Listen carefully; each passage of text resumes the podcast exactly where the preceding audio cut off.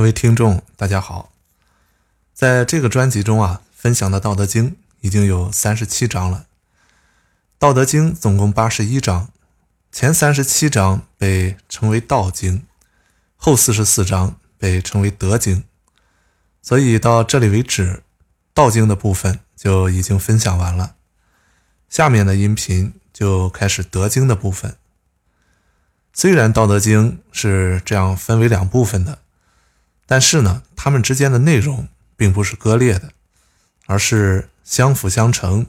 你中有我，我中有你。甚至到底《道德经》本来是不是分《道经》和《德经》，是《道经》在前还是《德经》在前，这样的问题也一直有争议。呃，但是这些争议呢，都无伤大雅，我们搁置它们就可以，不必太在意。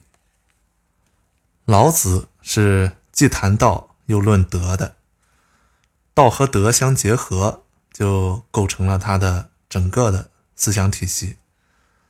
道是客观规律，它的属性表现为德，德需要在大道的指引下去观察万事万物的本源。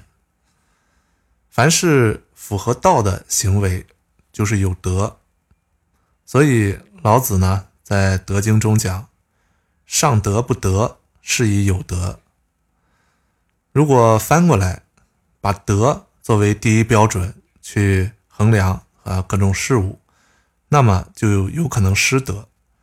所以，这就是下德不失德，是以无德。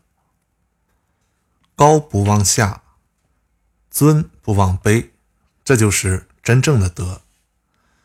就像君王成为自己孤家寡人一样，目的呢是让自己显得卑下一些，从而合乎德。所以说啊，对于各种荣誉，是不需要自己去夸耀的。呃，只要真正有了德性，那么社会呢就会给你应得的名誉。